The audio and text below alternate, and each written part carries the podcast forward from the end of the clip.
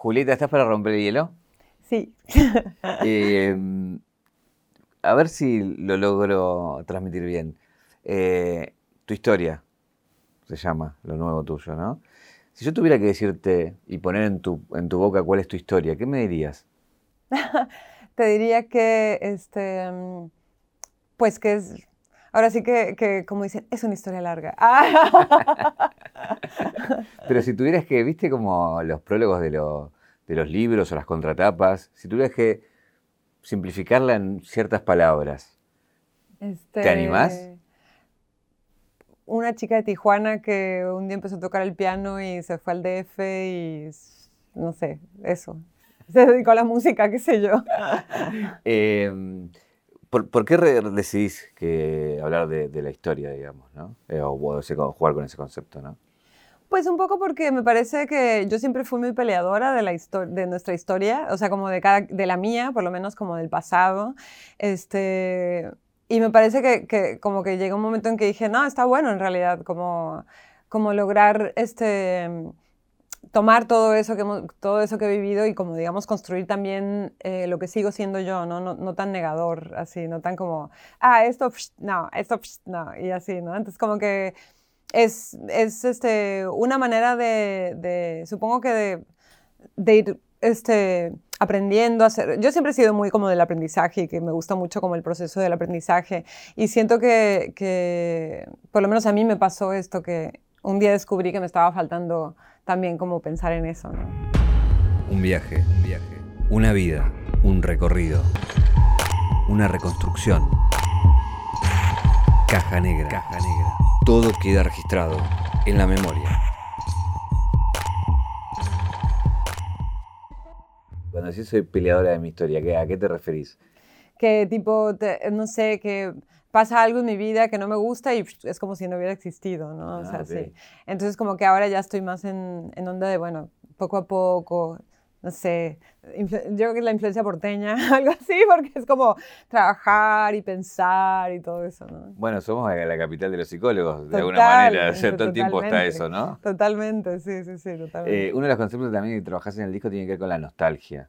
sí, Que, que nada, la nostalgia o sea, es un monstruito que está ahí sí, y que algunos se hacen cargo y otros no, y otros les pesa un montón. sí. En tu caso, ¿por qué, ¿por qué decidís trabajar con eso y cómo juegan vos?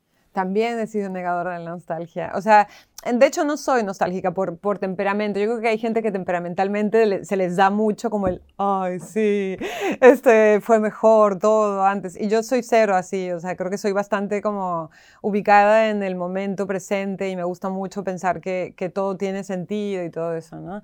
Pero este, me pasó cuando, cuando- esta fue, eh, digo, la nostalgia además es la primera canción que yo escribí en, en un proceso que empezó a dirigirse hacia este disco, porque yo no lo estaba pensando como un disco, pero estaba eh, como muy encerrada, pasó lo de, lo de la, la cuarentena, era como muy el principio de la cuarentena, yo estaba como sintiéndome como eternamente lejos de mi familia y mm, ahí me di cuenta, dije, claro, o sea, yo siempre, yo, yo me fui de muy- desde muy chica de mi ciudad y me fui desde muy chica de vivir cerca de mi familia y de repente cuando pasó esta situación yo me sentía como, como no sé, como que me agarró un dolor así de qué lejos estoy, por qué estoy tan lejos, To- todas las preguntas de por qué, por qué, por qué me agarró, viste, como yo creo que a todo el mundo nos tocó como en ese momento hacernos muchas preguntas y las mías eran como, ¿por qué tomé las decisiones que me hacen en este instante de la vida y del mundo estar tan lejos, no? Y, y quizás ahí empecé a tararear esta canción, de hecho la canción casi casi que empezó eh, caminando en la calle vacía de, de- de la ciudad, yendo al súper. así, y empecé a cantar esa canción así, esa melodía, tal cual como está y todo. Entonces, este, digo, obviamente nada más un principio, ¿no? Fue como una semillita, pero sentí como que ahí empezó a gestarse algo que eventualmente, digamos, como termina ahora que el disco sale, ¿no? Me gusta esa historia de ir al súper, pues siempre se, se crea el artista, ¿no? Como en un lugar para la creación. Encerrada en una Encerrada, isla. Cero. Yo además soy muy, este, muy de mi casa para escribir, muy de, de, de, que, de que justo necesito lo más este, aterrizado del mundo para poder trabajar. O sea, soy, si me, si me mueven de mi lugar, me siento medio rara, incómoda, no, no, se me, no se me ocurre nada. Como toda esa idea justo como de me voy a ir a inspirar a, no sé, un lugar paradisiaco y todo eso, no se me da nada, la verdad. Eh, vivís en Buenos Aires. ¿Te respondiste la pregunta de por qué estás tan lejos? Pues todavía no. Pero supongo que es como que una, una, una, pregunta que merece muchas respuestas, ¿no? También. Entonces, sí voy como encontrando que yo realmente tengo una, un lado mío que es muy eh, siempre ha sido muy nómada, aunque no me gusta tanto esa idea, porque, eh, porque igual me gusta también como aterrizar y vivir y estar así, ¿no? Pero hay otra parte de mi vida que se ha construido de esa manera, que viajo mucho, me muevo un montón, estoy aquí, estoy allá, veo, a mi familia en Tijuana, voy al DF, voy a España, veo amigos en España, o sea, como que no sé, me muevo mucho, ¿no? Eso es normal en cualquiera que se dedique a la música, pero de alguna manera otra parte mía también quiere como este, quiero como enraizar un poco, ¿no? Y, eso es un, es un, tironeo que tengo todo el tiempo. O sea, todo el, todo el, tiempo una parte mía se quiere ir a un lado otra, y otra se quiere como así como agarrar. ¿Y qué te gusta de Buenos Aires para echar raíces en Buenos Aires? Pues primero mi hija, yo creo que para mi hija está buenísimo crecer. A mí me hubiera encantado crecer en Buenos Aires, o me parece una súper ciudad para crecer. Este, me gusta mucho que, que tenga su papá también y que esté acá. Eh, me gusta la ciudad, todo lo estimulante que es, a la vez que es mucho más chica que la Ciudad de México. Igual cuando le digo a todo el mundo acá, como... Claro, porque entre Ciudad de México y, Buenos Aires, pues claro, es que Ciudad de México... Y me dicen como, ¿estás loca que piensas que Buenos Aires es chica? Y yo, Ok, ok.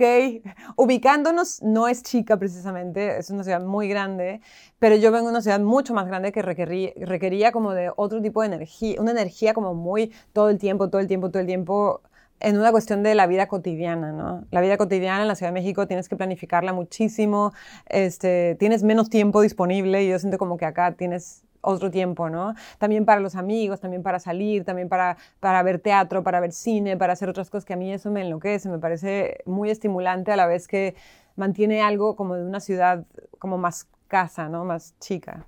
Eh, para muchos sos sinónimo de México. Eh, y por ahí ni saben que vivís acá. ¿Te pasa que estás en lugares en Buenos Aires que te miran como diciendo, ¿será? ¿Es?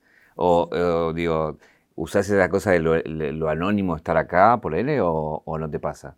Es que en general en mi vida uso lo anónimo, no soy como muy, este, muy despliegue, porque no soy muy así, no, no tengo un carácter muy, este... No, pero lo hablo de tipo esto, de ir al supermercado. Ir al supermercado, claro. No, sí, o sea, muchas veces eh, eh, hay gente como que muy rápidamente eh, como que me reconoce sin la cuestión de saber, ¿no? Muchos me dicen como, ay, qué raro, no sabía, tal. Y otras veces es muy chistoso cuando me subo y, y o no, cuando, no sé, este, voy a pagar algo y doy la tarjeta y entonces como que me dicen como, ay, ¿cómo te parece esa, cómo se llama esa cantante? Ah, ay, igual que la cantante, o sea, como que no lo conectan por más que esté todo, y entonces ya me río y les digo, bueno, este, no sé, parece, es, no sé, es como... O sea, dice Julieta Venegas. Sí, sí, me parezco, tengo el acento, no sé, es como, ¿no te parece? Hay un par de puntos, hay que conectarlos.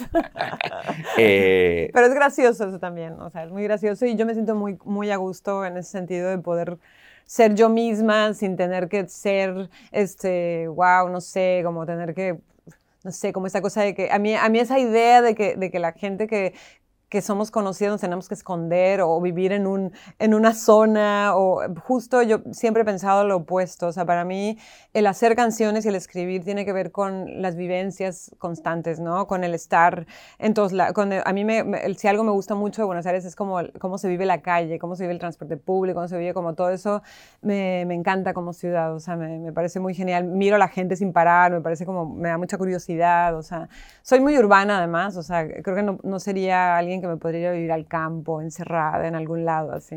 Siempre te escuché eso de que sos muy curiosa. El, ser curiosa, eh, digo, me imagino que te abre una, un montón de ventanas por ir a descubrir, pero también un momento es, bueno, no puedo hacer todo, no puedo ver todo. ¿Tenés esa contradicción ahí o no? Es desesperante eso, ¿no? Sí, por eso. pero sí, y más, sí, y más que nada porque cada vez tenemos más información a la mano. O sea, quizás antes tenías, eh, tenía que buscar las cosas, o sea, si, si hace cuenta cuando salía de gira, regresaba con una maleta llena de CDs. Ahora ya no tengo que hacer eso. Ahora constantemente, en todo momento, veo algo inmediatamente lo busco. O sea, no dejo pasar ni un nombre que diga, ah, ¿quién es? O sea, no es como que, ay, ¿quién será? Y ya, sigo con mi día. No, a ver quién es. En ese momento ya estoy en iTunes bajando el disco, escuchando. O sea, no sé, me, me, me desespero un poquito, pero a la vez es mi carácter. También es como que digo, bueno, pues ni modo, hay que hacer lo que hay que hacer. Por fuera de la música, ¿qué otras cosas te dieron curiosidad últimamente? Que te metiste ahí como muy obsesionada a, pensar, a buscar? Pues siempre la literatura, o sea, la literatura me da por temporadas, eh, entonces ahora me agarró un paquete completo y le digo como paquete porque me agarró con la comida coreana, o sea, la, comida coreana fue como un gran descubrimiento por el sabor que tiene como tan cercano a la, a la, comida mexicana. Entonces empecé con la comida, con las películas, con algunas series, unas cuantas series, este, con la literatura, con la poesía, o sea, como que me agarró una cosa como de, de mm, de otra manera de, de, pensar que me atrae un montón, que me parece como, ¿cómo,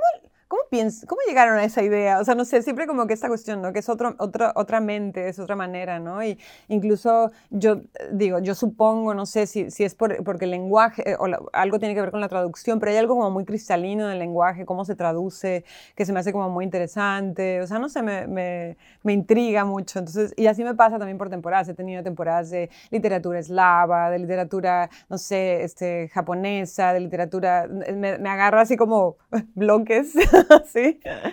Es muy loco que sea la literatura geográficamente, digamos, hablando, ¿no? Sí, son temporadas, la verdad. Hacía mucho que no me agarraba como una geográficamente como ahora, como es que la cultura en general que me, que me interesa un montón. ¿Algún libro últimamente que te haya como impactado y que te haya revelado mucho? Pues, este, mm, yo creo que me gustó, o sea no sé, podría decir La Vegetariana porque es un, es un, libro como muy conocido, pero creo que engloba mucho como el estilo que me, que me parece atractivo, que es como muy muy, con mucha sencillez, te cuentan cosas como muy fuertes, ¿no?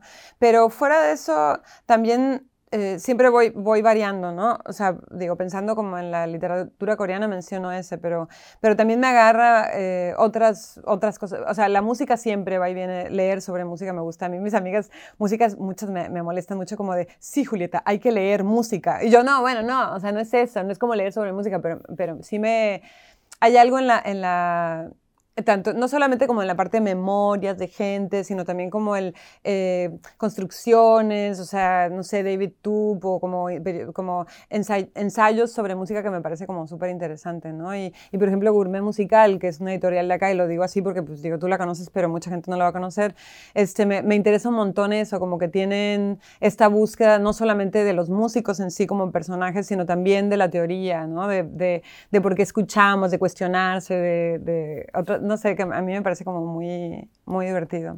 Eh, hablaste de la, comida, o sea, tenés ahí también, de, sos de cocinar, sos de soy cada vez más de cocinar, pero igual el otro día una amiga me decía, antes de la pandemia cocinabas horrible, ahora después de la pandemia es como que eres la, o sea, sí, todo el día estoy como, oh, ese verdeo, qué lindo está este verdeo, vamos a, no sé, como que todo así, ajo, no lo dejo pasar, o sea, soy todo así que me, me, me gusta mucho cocinar, me gusta muchísimo, eh, la comida me gusta mucho, pero además me gusta mucho cocinar y siento como que, no, no te voy a decir que, que, no sé, cliché, voy a hacer comida mexicana porque no me sale muy bien, o sea, más bien juego, con la, juego como con una mezcolanza de, de, comidas que hago tacos, pero a mi manera, hago, revuelvo con, no sé, con gochujang, que es el picante coreano, o, con, no sé, con las especies, otras especies como más, no sé, de curry o lo que sea. O sea, como que me gusta mucho como probar cosas y, y sí me divierte mucho. Me parece que es, una, es algo que también requiere como cierta creatividad, sí. Eh, México es un lugar de, mucha comida. Bueno, acá también hay una cultura eh, ¿cómo, te llevas con esto de la nostalgia de la comida, digamos? Porque no hay todo lo que comías y imagino que cuando te vas a otro lado no hay lo que comes acá. Sí, tal cual. Tal cual, la comida es un temazo porque yo siento que la comida es un paquete. No solamente es tener nostalgia por ciertos sabores, también es todo lo que ocurre. O sea, yo cuando me siento en la mesa, me pido un mezcal, me pido un chile relleno, y estoy con mis amigos, eso es, par eso es todo. O sea, es también los amigos que no veo, ¿no? También es eso, la, obviamente, porque el compartir la comida tiene que ver con el estar, ¿no? Entonces acá también digo, a mí de las cosas que más me gustan de acá es cómo la gente comparte el mate. O sea, es algo muy simple y a la vez muy significativo y muy simbólico de la confianza y eh, la importancia, yo siento como la importancia que le dan a la confianza y a la, amistad, ¿no? Que a mí me parece como las cosas más lindas que, así, de, la vida acá, ¿no? Que, que, siempre, siempre es como unos mates. Entonces, en la pandemia se me hacía horrible porque yo no tomo mate en mi casa sola, o sea, pero si estoy con más gente es como, claro, obvio, se me hace como súper bonita esa parte. Y, y no nombraste una cosa que también tiene que ver con la comida, que es la familia, en el sentido de, de aquellas o madres o abuelas o tías que cocinan, que es un sabor que después no encontrás en otro lado. Sí, bueno, yo sinceramente, sinceramente yo amo a mi mamá y, la amo como es, pero mi mamá es cero cocinera. Entonces, siempre, o sea, y esto lo, digo, lo digo antes de, decir, de comentarlo, quiero introducirlo como, para mí el amor de madre no va por ahí, porque va por otros lados, pero, pero nosotros de chicos mi mamá nos llevaba lo que a ella le gustaba, que era como mucho junk food, o sea, mucho como, como, no tienen ganas de una hamburguesa. O sea, así. Entonces yo como que todo lo que es burritos de frijoles, de Taco Bell, o como mucho la comida así muy de, de, pasada, este, a mí me trae muchos muchos lindos recuerdos, ¿sabes? O sea, y obviamente mi mamá eh, eso, eh, demuestra su amor en muchas otras maneras, pero, pero la comida no es una.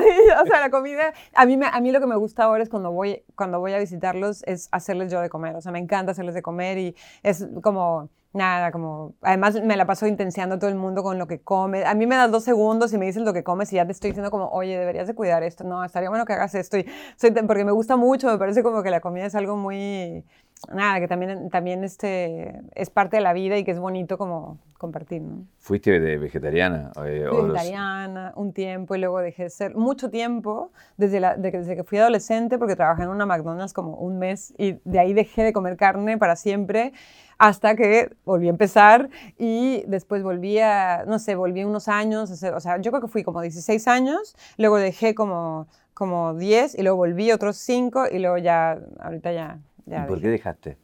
Porque me di cuenta de que me gusta, que me gusta toda la comida. O sea, me, me, costaba mucho. De todas maneras, siempre tengo una cosa de restringir comidas y controlar, y soy muy así. Pero, pero, me, pero me parecía como que no. Mm, en un momento también fue un tema de salud, que la verdad es que me entró un parásito en México y me puse muy mal. Y estaba muy, muy anémica y tenía muchos rollos ahí pasando que dije, no sé si voy a lograr hacer todo lo que estoy haciendo y seguir este, con una dieta que me, está, que me, me toca como aplicarme de otra manera. Y pues también por otro lado, pues también me gusta un montón. y procuro como, tampoco es como que, ay, soy súper carnívora, pero sí procuro como, como cuidar la, la, carne que consumimos, o sea, no hacerla, no, digo, no como todo el tiempo, no es, no sé, como como cómo fue criada, como si fue criada de una manera pues, un poco menos, que no, fue, que no sea tan cruel, todo eso, ¿no? sé, eso es, es, un, es un debate que no sé si vamos a llegar a un punto ni nada, pero, pero es, este, es, es complejo, ¿no? Eh, recién hablabas de tu madre. ¿Tus padres son fotógrafos? Mi papá es fotógrafo. Mi mamá es. Mi mamá siempre ha trabajado eh, mucho con mi papá ordenándolo. o sea, sí, siempre, ella, ella trabaja mucho con él. ¿Y cuál, es tu relación con, con, la imagen? En el sentido de. Me imagino con un padre fotógrafo debes tener mucho archivo o cosas tuyas. Sí. Más mi papá que es así, ¿no? Es como una personalidad que está todo el día tomando fotos. Digo, ahora por lo menos ya tiene un teléfono. Antes era la cámara en todo momento.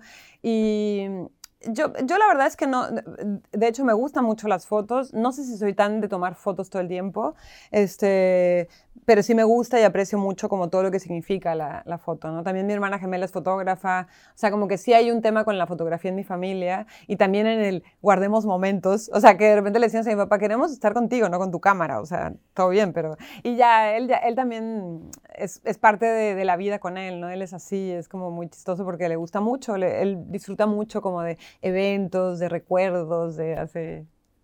Eh, en México, bueno, es donde naces en Estados Unidos, pero en México es donde desarrollas toda tu... Y sos, bueno, con lo que decía, sinónimo de México. Eh, pero, ¿en, qué influyó México en, tu, en, tu, música? Porque no sé si escuchabas al principio mucho la, la música mexicana y después te fuiste metiendo más, eh, y, con amigos que también tocaban y demás, pero ¿en, qué, ¿en, qué, influyó México en tu música?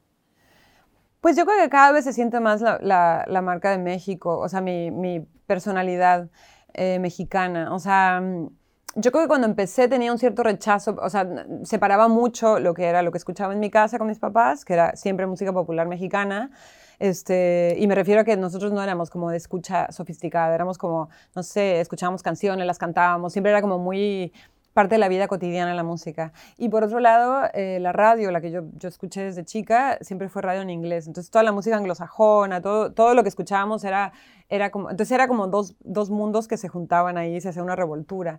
Y cuando empecé a hacer música, yo sentía que, que, yo me identificaba más con el lado más anglosajón, porque digo, las mujeres, o sea, bueno, las compositoras que yo escuché cuando empecé, todas eran anglosajonas o, bueno, irlandesas o, te, digo, pero cantaban en inglés básicamente. Y este, y, y, por otro lado, como que en mi casa, pues cuando, cuando me ponían Juan Gabriel siempre pues, me encanta y lo canto, ¿no? Entonces, eso fue algo que fue suavizándose con los años y que fui encontrando que para mí, o sea, contar lo que yo soy en mis canciones, estaban esos dos mundos que se juntaban, ¿no? O sea, al final pues soy fronteriza y se me nota en todos los aspectos y también se nota en mi música, que combino elementos que a lo mejor son muy lejanos, pero que se unen en, en lo que hago porque para mí es parte de lo que soy. O sea, digo, si se trata de meter en una canción todo lo que te gusta, yo digo, meto a lo mejor elementos sintéticos como unos buenos sintes, pero por otro lado también estoy metiendo un acordeón. O sea, me parece muy natural, pues.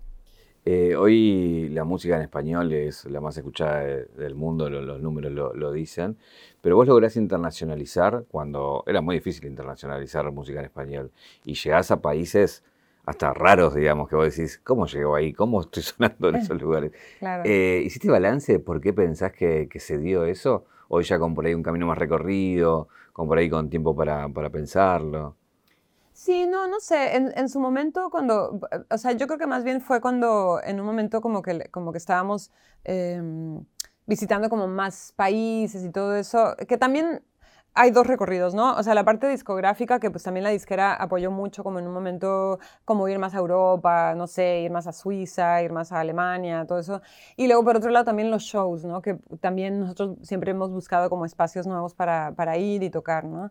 Este, eh, sí me acuerdo una vez haber estado como, ¿por qué vino toda esta gente? No sé, ¿en qué les voy a hablar? Y uno de mis músicos voltea y me dice, vinieron a verte. Y yo como, ah, ok, no sé, supongo que no hay que preguntarse demasiado, ¿no? Como que, em, entonces yo creo que más bien la música sí tiene a veces cosas que sobrepasan lo que, lo que, piensa, lo que yo puedo pensar que tienen, ¿no? Y, y como dices, ahora es mucho más global y a mí me parece muy bonito eso, me parece genial que ya no solamente, eh, las músicas de todo, de todo el mundo están como un intercambio que es muy distinto al que existía cuando nos basábamos en cosas más como la radio, como, o como, no sé, o eso, los apoyos de las disqueras. Ahora es como que mucho más em, fenómenos que se dan como más naturalmente, que también es interesante hacia dónde se mueve la música, ¿no? Porque ya no hay una cuestión de que hay una, un artista, son, son, muchos, somos muchos, es como todo un microcosmos de gente y de artistas que están sucediendo, sonando nuevos, o sea, tú ves, ay, tal fulanita sacó un disco, y 100 personas más, ¿no? O sea, es así, como va, un montón de información, ¿no? Sobre todo en esto de, cómo destacarse, ¿no? Cuando hay tanto, eh, como ahora a la hora de, producir eh, eh, música, obviamente uno hace lo que hace y después lo tira al mar y después vemos qué pasa, pero, pero también eh, esto que cambió las formas de escuchar o de consumo, me imagino que también al artista lo, lo hacen preguntarse, bueno, ¿qué va a pasar o cómo será? Pues sí, yo, como te digo, soy curiosa, me da curiosidad, pero también por otro lado, eh, creo que más allá de de, de, qué puede suceder cuando sacas las cosas es hacerlas y la manera de hacerlas. Yo, yo estoy como apostando por algo mucho más como hecho a mi medida, ¿no? Yo quiero eh, hacer el disco, bueno, me tomó un ratote hacer el disco, o sea, todo va como a otro ritmo, ¿no? Entonces, este, digamos, como ahora la figura disquera soy yo, entonces digamos que hay decisiones que, que tomo ya con mi, con mi equipo y con mi, que, que, antes a lo mejor se tomaban en otros espacios como la disquera lo que sea, ahora es como mi equipo, eh, mi distribuidora y yo, entonces estamos ahí como trabajando de una manera más, quizás yo, yo diría que más chica, pero para mí esa es la manera también. O sea, para mí es como, como qué tanto quieres hacer o, cómo lo quieres planificar. Bueno, sacas un disco y te pones a tocar, ¿qué más? O sea, al final de cuentas, por más vueltas que le demos, esa es la idea. Es, digo, si es algo más grande o algo más chico, depende de ti, ¿no? Cuánto quieres hacer o, o cuánto quieres apostar o si quieres más grande, si quieres más chico. Pero para mí, eh, si algo también se está demostrando es que hay, hay espacio para todo. O sea, es muy amplio todo. Entonces, eh, el mundo, ¿no? Porque ahora ya pensamos globalmente, ya no pensamos nada más como en, nuestros mercados, no sé, ahora pensamos globalmente y decimos, bueno, te puedes ir de gira eternamente si quieres. Eh, ahora otra cosa es como cómo lo quieres hacer, ¿no? Si, si hacemos ese repaso o ese balance, decime tres momentos de tu carrera que para vos fueron bisagra, que, que son tres fotos de, de momentos que decís, bueno, acá fue donde, donde se conformó un poco mi historia, ¿no? Pues mm, yo creo que el día que declaré que quería, este, que quería ser directora de música, de, quería ser directora de orquesta en realidad, y lo declaré, por primera vez me animé a decirlo, tenía como, yo creo como 12 años, este, ahí fue como algo importante para mí, porque creo que lo primero está en decirlo, ¿no? O sea, una cosa es fantasear, tenerlo como hacia adentro, otra cosa es como decirlo, como ya la necesidad de expresarlo.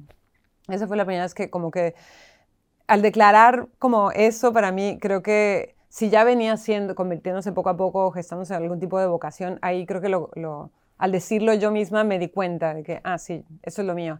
En ese momento pensaba que era música clásica. Después fue cambiando y cambiando y cambiando, pero, pero nunca dejó de ser música. O sea, siempre estuvo la música en mi, en mi conciencia y en parte de mi personalidad. O sea, como que ya era desde muy, desde muy chica era lo que yo era, dentro de mi círculo familiar, obviamente, no era como algo que se, se, daba hacia afuera, pero en mi familia era como, ah, sí, la del piano, así, ¿no? bueno, sí, ella. Entonces, e, eso fue yo creo que importante. La segunda vez, yo creo que es cuando me fui a la Ciudad de México, de una manera muy impulsiva, decidirme a vivir a la Ciudad de México, este, mm, no sé, un poco como porque sentía que, que en Tijuana bueno, en realidad fue impulso, ¿eh? o sea, ni siquiera fue algo que planifiqué, sino que yo me fui de vacaciones a la Ciudad de México y decidí quedarme y ya regresé casi que nada más por mis cosas.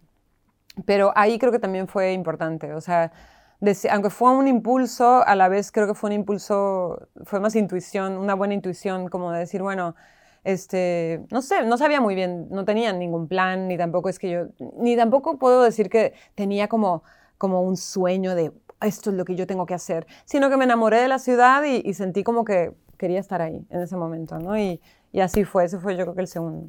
El tercero no sé, supongo que cuando, cuando saqué mi primer disco, no, no sé, no sé, no, no sé, yo creo que cuando, cuando, mm, sí, por ahí cuando ya empecé a hacer discos, ¿no? Eh, es muy luego que eh, elijas todas cosas que tienen que ver con el inicio y no con la consagración, ponele, que, que bueno, ahí me imagino que no, no, sé por qué lo elegí, si tiene que ver con una cuestión más de cómo te sentías, que era más flor de piel y lo otro fue ya más como profesional y pensado, ¿no? No, porque yo creo que, que o sea, ahorita, ahorita, que me lo preguntaste lo pensé más como en términos de, quizás como cuando yo, yo me di cuenta, ¿no?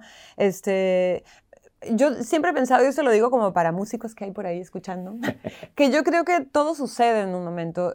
Eh, la cuestión es que, que si tú vas por un camino, las cosas suceden, cambian, se mueven, tal, pero suceden, o sea, eventualmente, ¿no? Es difícil a veces, es para algunas personas más que para otras, pero para mí el tema de, digo, primero no, siento que, la consagración es algo como, no sé, no lo pienso como algo... Mmm, claro, soy consagrada, o sea, como algo que me aplico a mí misma. Creo que que esa es una cuestión que sucede cuando ya no estamos, creo. O sea, creo que, que todo lo demás es, es, parte del mismo proceso, a menos de que dejes de hacer música, ¿no? Como, como que deje, que diga, bueno, listo, ya terminé, aquí está el principio, aquí está el final, esto es, ¿no? Como, y para mí es como que es algo que sigue y sigue y sigue y, y, y, eso, ese, ese, camino, ¿no? Que sigue y que a veces es fácil, a veces no es tan fácil. Y no, no me refiero solamente profesionalmente, no es tan fácil, sino también personalmente. A veces yo sí, en un momento de mi vida, sí estuve a punto de decir, bueno, listo no sé, ¿cuál es mi plan B? A ver, porque me, porque me entró como un conflicto de, de, la vida que tenía que hacer, si quería hacerla realmente, si quería estar todo el día viajando, si quería hacer un disco tras otro, si quería, o sea, si quería que ese, ese, esa como empuje artístico que, que yo sentí esa primera vez que lo declaré, si eso eh, era más importante que la misma carrera, ¿no? Y llegué a la conclusión de que sí es más importante, pero para eso lo único que tengo que hacer es balancear las cosas y cuidarlo, o sea, no irme al desborde de, ah, la carrera, la carrera, o así, o sea, para mí es como otra cosa es más valiosa que es mi relación con, con, la música, ¿no? Porque eso lo necesito, lo necesito como, como necesito respirar, como necesito, no sé, suena súper cursi, súper cliché porque yo estoy segura que eso lo, lo, dice todo el mundo todo el tiempo, pero lo siento como algo que he aprendido a, a cuidar también, ¿no? ¿Y surgió algún plan B en tu fantasía o no? Yo siempre mi plan B era poner una librería en alguna ciudad linda, este, pero cuando llegó ese momento de preguntármelo me di cuenta de que la ausencia de, la posible ausencia de, de mi dedicarme a la música era, era una tontería.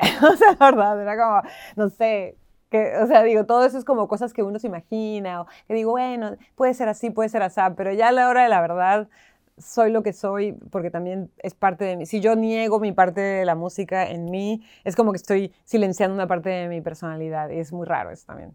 Eh, con aquella chica que escuchó Los dinosaurios de Charlie, a esta Julieta que hace poco hizo un documental de Charlie, estuvo ah. con él, tocó con él.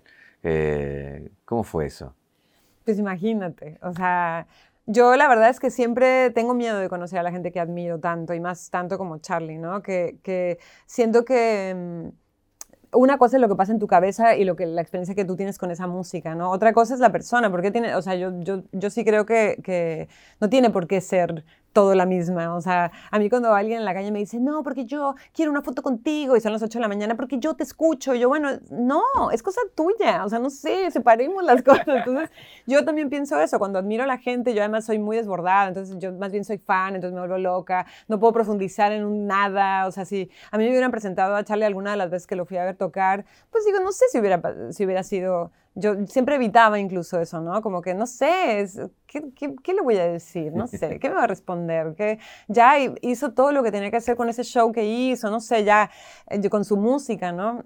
Y cuando me llamaron con la posibilidad de hacer este documental, dije, esto es como el sueño dorado eh, guajiro que el más que pude tener, o sea, es como lo mejor que me pudo pasar, porque no era solamente verlo después de un show, era estar con él en diferentes situaciones que estaban ligadas a su vida y a su carrera, era escucharlo hablar de una manera, pues digo, contarme cosas de su vida.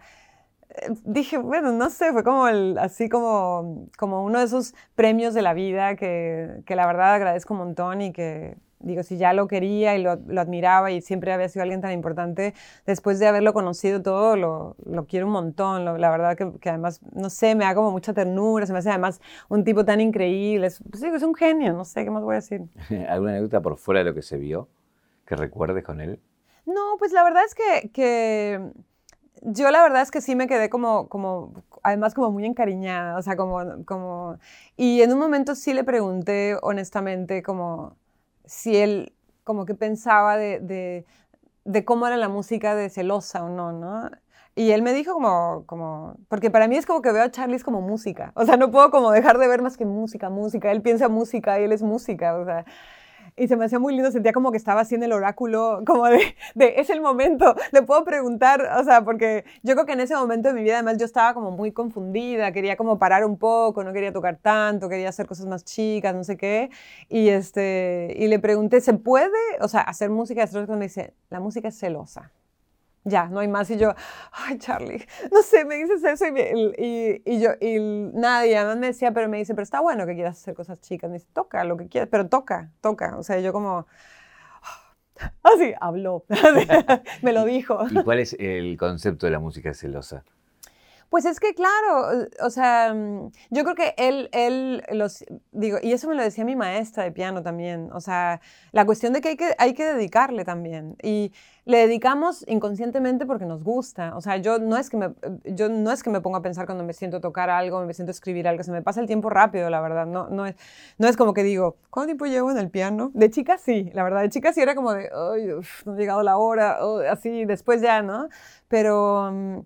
Yo creo que, que, que sí hay algo como, como de, de, esta cuestión de ser, de hacer eso, ¿no? De hacer tu mundo musical, también requiere como de tu tiempo, ¿no? No es algo que ocurre así como, ay, te cae un rayo y de repente escribes una canción increíble, ¿no? Eh, hay, hay, ciertos personajes de la música latina que vos tuviste la suerte de compartir. Eh, ¿Qué es este teloneado Soda Stereo, por ejemplo? Me parece que debe ser una de las cositas más lindas que te puede haber pasado, ¿no? Total, no, fue, eso, eso es un súper highlight. O sea, yo la verdad es que cuando, cuando. Además, yo nunca he tocado enfrente de tanta gente. Fue cuando Soda Stereo volvió a, a, México después de varios años. Este, fue con Sueño Stereo y, y me acuerdo que, que.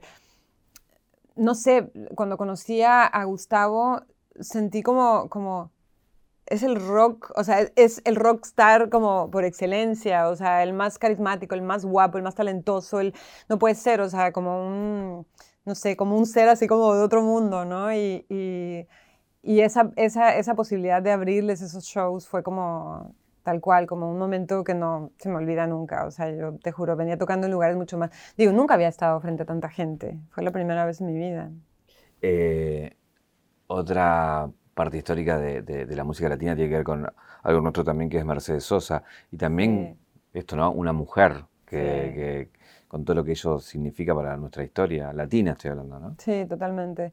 No, y además lo que, lo que, lo que ella, todo lo que ella representa me parece tan hermoso y, y el haber podido como cruzarme con ella y que porque yo, yo creo que yo en el momento, en el momento que me, en que me tocó como cantar con ella, la, la, apreciaba solamente como, como artista, digamos, o sea, como su música, su voz, todas estas canciones diferentes, las diferentes etapas, pero ahora siento que la aprecio aún más también por todo lo que representa y todo lo que simboliza Mercedes, o sea, como que ya siento que es como mucho más, ¿no? O sea, no sé, me, encantaría como volver a ese momento y, volver a abrazarla, porque la abracé muchísimo, fue muy lindo el encuentro, la verdad, fue realmente hermoso, pero siento como que ahora, en este momento de mi vida, aprecio mucho más lo que ella es y digo, ay, ay. Eso tiene que ver con, cómo fuiste completando tu visión, como muchas cosas que pensás ahora que antes por ahí no estabas atenta, por ahí estabas en otra y entendiste más esta figura de la mujer y de lo que ella significaba. Digamos, sí, tal cual. No, porque además yo siempre fui consciente de lo que ella representaba en ese sentido, como mujer, como mujer artista, pero ahora siento como que, como que cada vez, o sea, entre más escucho de siempre la música que ella eligió, cómo eligió presentarla, toda su historia, que ya, ya conozco más sobre su historia, digo, wow, se me hace como increíble, o sea, es, no sé, otro nivel, la verdad. Em, leí por ahí que cuando hablas de de feminismo y de los distintos feminismos, está esa, esa famosa frase de, que el, patriarcado va a caer, digamos, ¿no? Y lo que leía, em, que vos hablabas de, como, no de que caiga, sino de, de horadarlo, de ir desgastándolo, que es otra cosa, digamos, ¿no? Sí, eso es concepto de Rita Segato. De Rita. Que amo y que para mí ella es el bien y es como alguien que, que para mí hay que leer mucho y escuchar mucho porque es alguien que que siento que propone algo como mucho más este, en todos sentidos, ¿no? Como un feminismo que, que, no es excluyente de los hombres, sino que incluye, y también esa cuestión de erosionar la realidad, ¿no? Y me gusta muchísimo porque ella habla como de la, de la prehistoria en la que estamos ahora mismo, ¿no? Como que el patriarcado es una especie, estamos en una especie de prehistoria, cuando cambie, digamos, como la, la mirada que tenemos, este, o digamos como el, el, tema del patriarcado que nos cubre, eso va como a, va como a empezar otra, otra digamos, como otra, otros otra etapa, ¿no? Este, y a mí me gusta muchísimo eso porque sí siento, o sea, creo que yo que soy mexicana y que siento como en México es mucho más duro el tema porque el, el machismo está mucho más arraigado también en la, digamos, como en la idiosincrasia mexicana. Es súper difícil como hablar como aspectos del feminismo sin que parezca una agresión. Eso es súper difícil porque a la vez tiene que ser combativo, si no es muy difícil llegar como al punto B, o sea, es como de, cómo le hacemos para que no parezca que somos unas peleadoras, pero, o sea, porque por ejemplo en México, este, las mujeres... Eh, siento que, la, percepción que hay de la mujer es una mujer muy sumisa todavía, ¿no? O sea, en cambio, yo siento que acá en Argentina las mujeres no tienen ese, peso, digamos. Pueden ser como agresivas y se pueden enojar y nadie va a decir como, ah, mm, una mujer enojada, que no sabe ni qué hacer con eso, ¿no? En México realmente estamos todavía en un punto así, está muy enredado en el punto de que si las mujeres se enojan, eh, la gente dice, no, no, no, es un horror, esto es, mm, no lo entiendo. Entonces, creo que, que, nos falta un montón de trabajo, un montón de reflexión, de hablar, de todo, este, para que las cosas poco a poco cambien, ¿no? Es, es un largo camino todavía. Eh, hablando de mujeres, eh, con Rosalía Blas. Bueno, hablo. Eh, le digo que la amo. no hay mucho más diálogo que eso. Hola, te amo. Eh, hola, Juli, no te amo. no sé, no sé si tengo mucha profundidad de diálogo. Pero digo, también digo porque es otra mujer de, de, habla hispana que... Es increíble. yo, yo soy muy fan, la verdad. Me parece o sea, primero la admiro un montón porque siento como que no tiene miedo. O sea, ella artísticamente es como muy lanzada. Yo siento como que yo siempre he sido mucho más temerosa. Claro, siempre como que te contrastas, ¿no? Y digo, la admiro un montón, no solamente por el nivel de artista, porque tiene esta voz, tiene todo esta, sino también por, por eso, como su manera de trabajar me parece increíble. O sea, ella trabaja con va con su compu, con todos los, estos productores, todos los wow productores, y va con uno, luego va con otro, y va con otro, y es ella, ¿no? Entonces se me hace como muy, muy bonito además esa parte de, ella, además el resultado, ¿no? Que es muy, muy, siento como muy lanzado, muy experimental, y a la vez, pues digo, es un pop que, se está, que está como renovando mucho el pop también, ¿no? ¿Y te gustaría hacer algo con ella? No, no sé, o sea, sí, obvio, siempre como que por un lado dices, es que porque es un artista como tan increíble, pero por otro lado casi que sería un, un cliché decirle, ay, podemos colaborar, no sé, digo, no sé, no, digo, sí, por un lado, y por otro lado digo, es lo que es y también se puede admirar a la gente sin tener que pedirles algo a cambio, ¿no? O sea, creo que, que yo la admiro tanto que digo, es simplemente alguien que me, me encanta que esté en el universo musical, que, que así como también Zetangana, así como también Natalia Lafourcade, así como también gente que, que, me parece como artistas que son como muy grandes, ¿sabes? Que, que son como que van van como en cada disco como convirtiendo, no sé, la evolución, ¿no? Cómo, cómo va cambiando y todo. Y eso, en ese sentido, pues a mí, yo, yo creo que soy primero fan y después música y me gusta mucho ver como esa evolución de los artistas. O sea, Woz acá, Woz me parece también como alguien que es increíble el discurso que tiene, todo lo que, todo lo que él es y está, está empezando a desarrollar. Dices, qué bonito, o sea, es como inspirador también eso, ¿no? Eh, hablando de, de nuevos artistas, también hiciste una canción con Bad Bunny que, y con su productor que, nada, eh, sí, que tiene sí. millones de reproducciones y que le fue bárbaro y que, sí. bueno, no mucha gente puede decir eso. Sí. Bad Bunny. Es, fue como una joyita así que me pasó, ¿sabes? En la pandemia, como que yo a Tiny no lo conocía personalmente este, y me escribió él, o sea, esto además es un proyecto de Tiny realmente, claro. o sea, no es del disco de Bad Bunny como tal, digo, de Benito, Benito. Pero, pero es de, de, Tiny. Y Tiny tiene una visión muy integradora de diferentes estilos de música, ¿no? Porque él, digo, trabaja con gente desde el pop. Él empezó como haciendo solamente reggaetón y, y ha ido como cada vez eh, otro artista que también admiro un montón que va como creciendo y va como evolucionando hacia otras direcciones también y, y juega mucho. Y a mí me parece que, que, que el trap y el reggaetón se han enriquecido mucho con este cruce con el pop, ¿sabes? Porque antes a lo mejor era como el urbano era solo el urbano y el pop era solamente el pop y ahora como que está mucho, también con el rock incluso, ¿no? Como un cruce de, de, de esta cuestión de las melodías, de, de, la composición, de todo eso que me parece súper interesante también. Eh, ¿A qué suena México? Pues México, este, yo creo que tiene, tiene un lado como muy...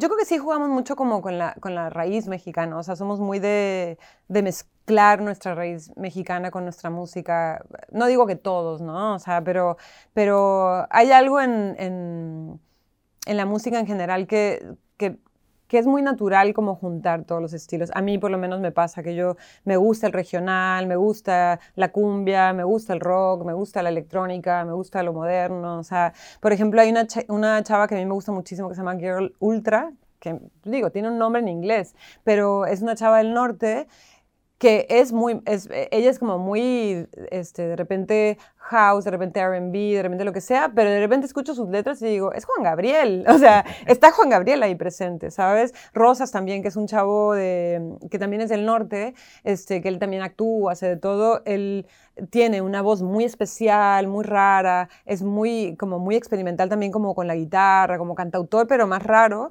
y también escucho a Juan Gabriel ahí, ¿sabes? O sea, yo como que escucho eh, la, el temperamento y la melancolía de muchos compositores clásicos mexicanos, ¿no? Y no se diga, bueno, Natalia, ¿no? Que ella, ella siempre como ha integrado mucho la música folclórica, y digo, no solamente mexicana, pero usa como que muchos elementos de la música también como tradicional, ¿no? Que es interesante porque siento que no deja de mostrar lo que es ella también. Hablamos de la nostalgia, ¿qué, qué te da nostalgia de no estar ahí? Pues me da nostalgia mi, eso, mi familia, mis amigos, este, digo, y ahora por eso también los, los videos que hice, es muy chistoso porque yo hice dos videos allá, o sea, el, el de la nostalgia y el que va a salir ahora, este, que los hice con una chava, una directora allá que se llama este, Nicolasa Ruiz, y como que lo que fue muy fuerte que yo nunca había, nunca había filmado en mi ciudad, ¿sabes? Tuvo que pasar la pandemia, tuve que sentir todo eso para decir, quiero filmar en estos paisajes, o sea, quiero los paisajes, no solamente quiero pensar en Tijuana, quiero filmar esos paisajes, quiero que se vea esas piedras, quiero que se vea esa arena, quiero que se vea ese mar, o sea, como que es muy chistoso como, como diferentes aspectos, como también el visual es parte de la nostalgia, ¿no? También el eh, ir en la, hay una carretera que va de Tijuana a Ensenada, que es ahí en Baja California todo, y que es sobre el mar, o sea, tú ves el mar todo el camino. Y eso es una de las cosas que más disfruto cuando voy. O sea, no es ir a Tijuana o ir a Rosarito, es hacer esa carretera con amigas o lo que sea, ir a comer, ir a, porque la comida, ¿no? Siempre la comida, pero, pero también, en, digamos, como se come muy distinto en Tijuana o en el norte que como se come en la Ciudad de México o en el sur. Son comidas diferentes. Este, además, digo, en, Tijuana y Baja California todo es mucho mar, entonces hay mucho, se come mucho como fruto de mar, mucho, mucho, y eso también es parte del encanto. Sí. Eh, siempre hablas mucho de los amigos. Eh, en una caja negra que le hicimos a Tangana, él decía que, que, su patria eran sus amigos. Y vos dejaste muchos amigos allá y tuviste que construir una nueva patria acá también de, amigos. ¿Cómo, ¿Cómo se construye? Sobre todo con, porque la amistad como siempre tiene que ver con, con lo que venimos de chico, ¿no? Como construimos. Y de grande cuesta un poquito más hacer amigos, digamos, ¿no? Cuando uno ya es más adulto. ¿Cómo, ¿Cómo construís una nueva patria acá de amigos, ¿no? Para mí ha sido, para mí ha sido al revés, ¿sabes? O sea, yo siento que, que, yo siempre fui muy encerrada y muy solitaria y me costaba, a mis amigos, yo no sé cómo, o sea, los, digamos, los de México, que tengo, mis, tengo gente con la que me hice amiga desde hace ya un montón de años, porque desde que me fui a vivir a la Ciudad de México, digamos, como empezó todo ese proceso. Pero siento que acá este, me han sacado mucho de mi ensimismamiento. Yo soy muy dada a ser ensimismada y de alguna manera estar lejos de mi país y de gente que ya me conoce y que ya es como que ya saben que me, que me tienen que sacar de las orejas. Ahora me toca a mí salir y también este, decir, bueno, es de las cosas más lindas que me está enseñando vivir acá, que es la importancia que se le da también a eso, ¿no? Al espacio que hay que darle a, la amistad también, ¿no? A la salida, al encuentro, a los afectos, o sea, eso, eso me lo han enseñado un montón y, yo lo aprecio muchísimo porque me ha, casi que al estar lejos me, me, está construyendo de otra manera también. O sea, me doy cuenta de que me toca construirme eh, distinto acá, estando lejos, y, y, a la vez también me agarro mucho de eso, ¿no? Como de, aquí estoy, y, y, demostrar a la gente que la necesito, cuando antes a lo mejor no me animaba, y decir, hey, ¿qué andas? Este, veámonos, no sé, un rato, tomemos un café, no importa, después vemos, no sé, como como el poder decirle a la gente también como quiero verte, necesito verte, qué onda, no sé, eso es bonito también. Eh, una caja negra, acá tengo una imagen que te voy a mostrar a vos. Ah. Ay, qué lindo. Con mi hermana. Tu hermana gemela. Mi hermana gemela, sí. No es fácil ser gemela, ¿eh? Pero sí, mi hermana gemela, la verdad. Eso te quería preguntar, porque es una particularidad ser gemelo, no todo el mundo tiene gemelos. Sí, no todo el eh, mundo tiene gemelos y además este, creo que muchos gemelos que conozco no se habían ido a vivir tan lejos de su gemelo. Total, eso. Porque digo, ah, siempre está la, unión y hasta siempre se dice si a uno le pasa algo, al otro lo siente y ese tipo de cosas. Eh, bueno, ¿cómo, ¿cómo se construye también esa relación con distancia? ¿no?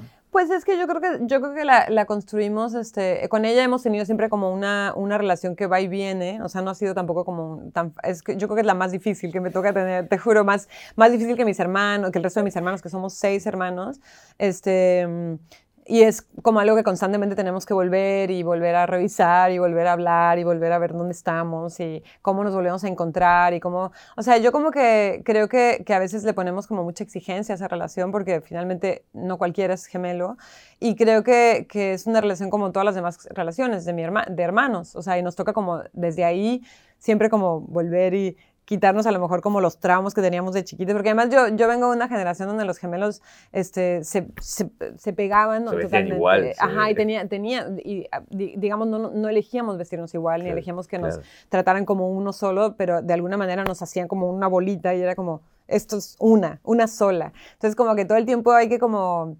como nada, ver nuestras particularidades y, volver a, encontrarnos en diferentes como etapas de nuestra vida y como volver a, a ver, bueno, ¿y ahora qué? ¿Ahora qué onda? ¿no? Eh, Tienes una hija. Tengo una hija, sí. Eh, ¿cómo, ¿Cómo llevas ese rol de, de, madre, digo, con la, con la responsabilidad de esto de, de, bueno, uno se construye, pero ¿cómo construye un otro también? Sí. No, sí, totalmente. Este, a mí me gusta mucho ser mamá, me encanta. De hecho, yo habría tenido tres si hubiera podido. O sea, te juro, amo ser mamá. Me parece como muy, toda una aventura que no tiene nada que ver como conmigo. Es algo que a lo que yo voy, voy aprendiendo a estar, voy aprendiendo a decir, voy aprendiendo a cómo, a cuestionar, que me cuestionen, o sea, como es una relación súper linda, la verdad.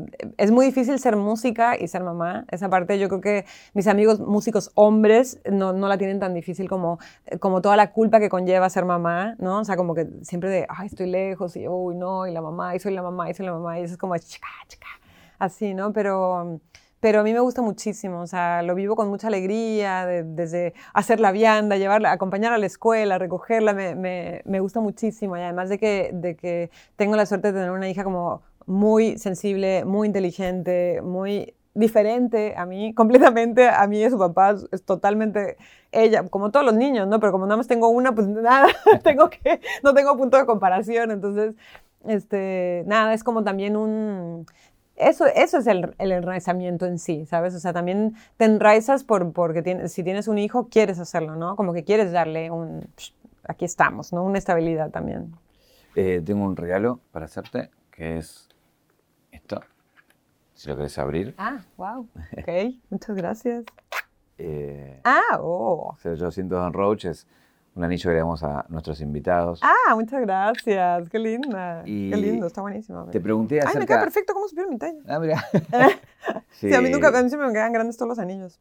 Bueno, perfecto, entonces. Em, me encanta, muchas gracias. Recién te preguntaba de, estos momentos que, te, que, que elegieras de, de, tu carrera artística, pero si vamos a la caja negra de tu vida, ¿cuál es el, el, el momento que te convierte en Julieta Venegas? Mm, este... Es muy difícil esa pregunta porque yo me llamo Julieta Venegas originalmente, no es un nombre artístico, entonces eh, me, me, confunde. Hablemos en terapia, no, no sé por qué. Lo elegiré lo que vos quieras. Mm, un momento en que me hice yo, yo creo que fue, este, yo creo que fue, fue es que no sé, yo siento que no es un momento, yo creo que, que, que todos nos vamos como haciendo nosotros, yo me, voy, me he ido haciendo yo misma al paso del tiempo, ¿sabes? No, no, yo, yo soy muy lenta, soy como, como me, toma mucho como comprender las cosas, este, entonces no sé si puedo decir que es un solo momento, este, porque están los momentos en donde digamos, como lo que la gente piensa que soy es una cosa, pero los que yo pienso que soy es otra cosa, quizás. Em, entonces, yo, yo igual vuelvo a ese momento en donde me fui a la Ciudad de México. Para mí eso me cambió mucho. O sea, me cambió la vida, me fui, me fui lejos. Es la primera vez que hice una, tomé una decisión, digamos, como de adulta, de decir, lo hago, aunque fue impulsivo, pero lo hice y, y nada, fue como algo que cambió mi vida para siempre.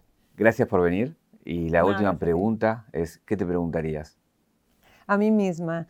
Este, yo me preguntaría, em, este, ah, ¿qué, ¿qué, me preguntaría? Mm, ¿Te dan ganas de aprender a tocar más instrumentos? gracias. Bueno, muchas, gracias. gracias. gracias